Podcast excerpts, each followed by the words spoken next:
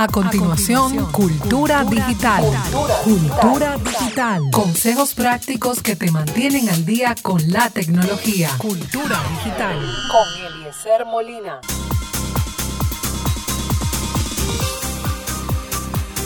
Damos paso inmediatamente a nuestro tecnólogo invitado aquí a bordo del Expreso Musical de cada viernes, Eliezer Molina Méndez.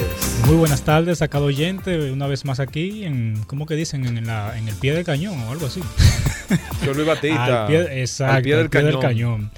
Eh, bueno, hoy vamos a continuar con el tema que comenzamos la semana pasada sobre no todo es potencia, qué, qué buscar en un PC a la hora de elegir.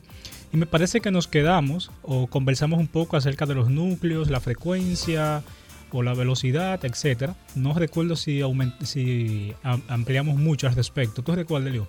Casanova no estaba por aquí. Hablamos de la velocidad, sí, yo recuerdo que hablamos de la velocidad, de... Pero lo que sí estoy seguro es que no mencionamos si más núcleos es mejor. ¿Qué son los núcleos? Un procesador con cuatro núcleos, con dos, con tres, con cinco, con diez. Tú sabes que los procesadores hay factores que lo encarecen y la gente dice, oye, ¿por qué hay tantos modelos de Intel, AMD? O sea, el i7 tiene varios modelos, pero sigue siendo i7 o el mismo i7, no. Hay, por ejemplo, procesadores de cuatro núcleos y ocho hilos. Y dirán, Eliezer, ¿qué, son ¿qué significa esto? Bueno, vamos a ponerlo que una persona que rinde por dos, se podría decirlo, una persona bastante fuerte que tiene el doble de fuerza que yo, puede ser. Eso sería un núcleo. Un núcleo y un hilo. Ahora, cuando decimos que un procesador tiene cuatro núcleos y ocho hilos, o seis núcleos y doce hilos, es que un procesador físico un núcleo físico se divide a nivel lógico o a nivel de programación en dos. Es decir, Usted tiene una aplicación por aquí, esa aplicación puede tener uno o más procesos, los procesos son esas tareas que se están ejecutando y ese, ese núcleo trabaja con dos procesos simultáneamente. ¿Qué esto brinda? Una sensación de, rapidez, porque en lo que yo me ocupo de, esto, Casanova se ocupa de lo otro, pero pertenecemos, digamos, al mismo equipo, o sea, al equipo de tecnología. El equipo de tecnología resuelve todos los problemas que se presenten aquí, pero tenemos cuatro gente trabajando en eso nada más. Bueno, pues las tareas se harán más rápido. Básicamente, o más o menos, sería eso el tema de cuatro núcleos, ocho hilos, o cuatro núcleos y cuatro hilos. ¿Cuál va a ser más rápido? Si ambos tienen cuatro hilos, eh, cuatro núcleos, bueno, el que tiene ocho hilos va a ser más rápido. Más, más hilos. Porque se divide mejor la tarea. Eso le llaman el hypertrain de Intel y no recuerdo cómo se llama la tecnología similar en AMD, pero también tiene una tecnología similar. Y aquí entra otro tema que es la memoria caché del procesador. ¿Qué es esto? Memoria, caché. Exacto. Es la memoria bacana de. La, bacana, la memoria bacana. vamos a llamar, exacto, me, me leyó la mente. La memoria caché la podemos ver como una especie de recepción. Ay, pero el Excel, tenemos la memoria RAM para eso. O sea, ahí está. La, sí, pues la memoria RAM cumple una función, la memoria caché cumple otra. Dame la caché. El procesador va dando datos de la memoria RAM, sí. Pero los datos esenciales que está utilizando en el momento, mientras ejecuta un proceso, están en la memoria caché de él, más cerca de los núcleos, a los que los núcleos tienen mayor, eh, mayor velocidad de acceso porque está limitado. O sea, estamos hablando que la memoria RAM están aquí en sus DIM, al lado del procesador, en el board. O sea, a nivel físico tuve el procesador aquí y la memoria allí. Pero dentro del procesador, de ese pequeño chip, tú tienes una memoria caché. Mientras mayor la memoria caché indica que mayor espacio hay para almacenar información, información temporal que el procesador podrá acceder de forma mucho más rápida que la memoria RAM y muchísimo más rápida que al disco. Aunque usted tenga un disco SSD, los discos de estados sólidos nunca van a superar la memoria RAM y mucho menos la memoria caché a la velocidad. Por eso vemos, ay, mire, ese procesador cuesta, por poner un ejemplo, 5 mil pesos, pero este cuesta 8 mil. Y la única diferencia que yo veo es este numerito que dice memoria caché. Este tiene 4, aquel tiene 12. Por ejemplo, por aumenta 3 mil pesos. ¿Qué pasa? Bueno, ese factor al hacer va a tener una sensación de mayor fluidez a la hora de usted mover aplicaciones por ese simple numerito que de 4 a 12 puede almacenar mayor cantidad de información temporal sin tener que ir a la memoria RAM y muchísimo menos tener que ir a buscar la información en el disco. Luego de esto entra la eterna rivalidad. Intel o AMD. La gente siempre choca con estos términos, con estas empresas. ¿Cuál de los dos es mejor? En realidad, Hay más, hay más de AMD y Intel, ya. Son esos dos. bueno, en, en laptops y equipos de sobremesa, Intel y AMD son lo- los reyes. El Celeron es que AMD E Intel. e Intel, ok. O sea, tenemos Intel y sus diferentes gamas, que tenemos la Intel Core, tenemos la, la serie i, Intel Core i, i5, i3, i7, etcétera. Tenemos los Xeon, que son ya de alta performance para servir esas cosas. Y AMD ahorita va a sacar casi ya sus AMD Ryzen, Ryzen, que van a competir con la nueva serie de Intel. Pero bueno, la gente pregunta, yo prefiero AMD, exacto, usted prefiere AMD, yo prefiero Intel.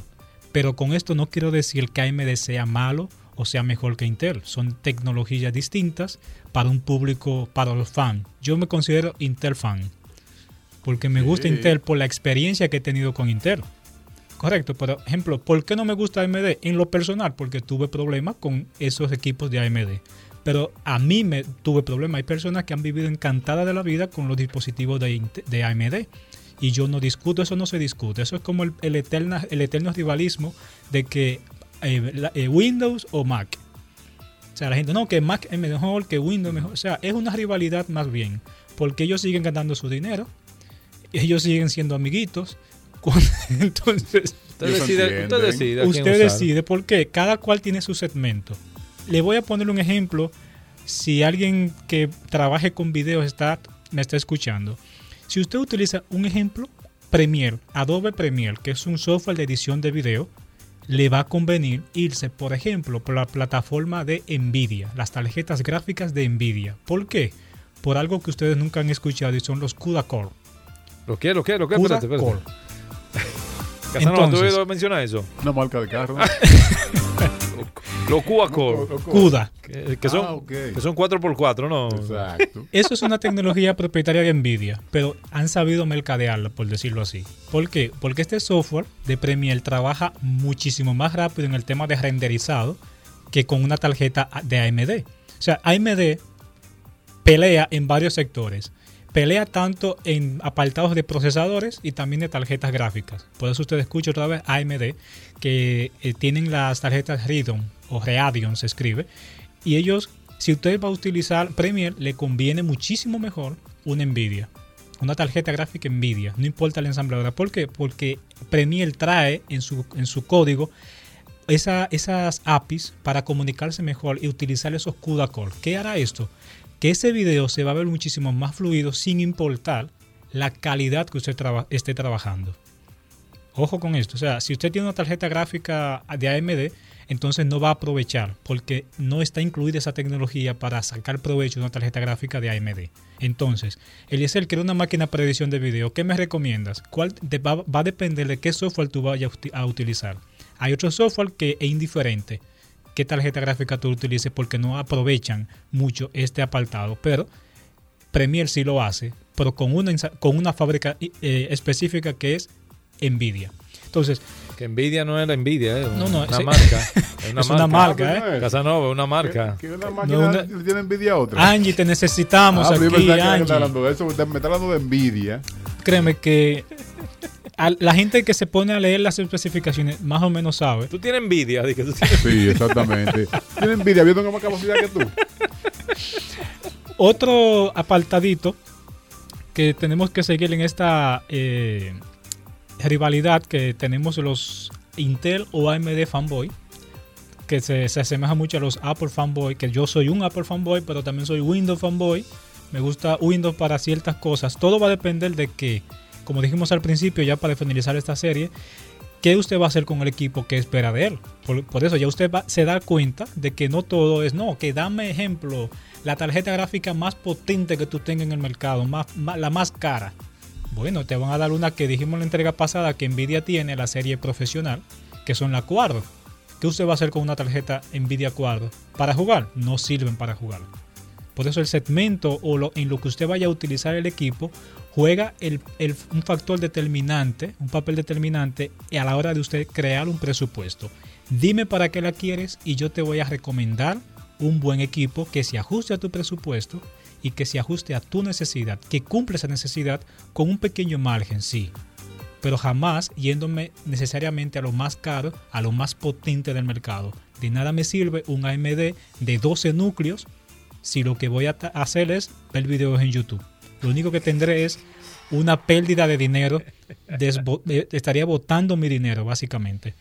Entonces, ¿cuáles son mis recomendaciones? Siéntese con calma, tranquilidad y evalúe qué usted quiere hacer con ese equipo y en base de eso, qué software usted va a utilizar o piensa utilizar, cuál es el segmento que se va, ese equipo se va a destinar. Y con eso le aseguro que va a poder elaborar un excelente presupuesto que ni se va a sentir, vamos, vamos a decir, como estafado. Y a la hora que usted tenga ese equipo funcionando, lo va a sentir bien fluido, porque se buscan características claves dependiendo el software que se vaya a utilizar.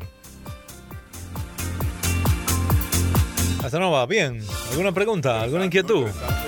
De, los, si de los dos núcleos, de los cuatro núcleos, de la memoria caché. Si yo te pregunto, Casanova, ¿cuál, ¿cuál te conviene más? ¿Una laptop con un procesador AMD o con un procesador Intel? ¿Qué tú dirías? Intel, ¿por qué? Casanova Intel, le gusta Intel. ¿Por qué Intel? si, a ti te gusta, él dice que es bueno. no, no, eso es cuestión de preferencia. Es bueno, ¿verdad? Si a él le gusta, tiene que ser bueno. No, no, no, de preferencia y para qué tú lo vas a destinar, Casanova. Mira, para lo que tú lo vayas a utilizar, te sirve cualquiera. Dime una, cosa, ¿en precio son iguales? ¿Son parecidos? Tienen, segmentos. No, tiene, sí, el Intel generalmente un poquito más caro por el hecho de que todo el mundo prefiere Intel, pero es por el tema de mercadeo. También mercadeado. Es como que Apple, la gente tiene una sensación de superioridad cuando tiene un equipo Apple, pero no necesariamente porque Apple sea en sí mejor es que hay cosas que se mueven, o sea, Apple es más exigente con los programadores, por ejemplo, esas aplicaciones tienen que estar bien pulidas. ¿Y qué te da eso? Una estabilidad increíble. Son, son de buena fama, tiene buena fama, Exacto. eso cuesta. Eso crea fama y acuéstate a dormir. Con el Intel. Con Intel y, Intel y, Nvidia. Y Nvidia. Porque yo la uso, no Casanova, no, no, no. Bueno, esta entrega quedará hasta aquí. Gracias por sintonizarnos y será hasta el próximo viernes si Dios así lo permite. Visítenos en las redes sociales Eliezer Molina M, Facebook, Twitter, YouTube, Instagram y mi página web elieselmolina.net. Hasta la próxima semana. Cultura, digital. Cultura, digital. Consejos prácticos que te mantienen al día con la tecnología. Cultura digital. Con Eliezer Molina.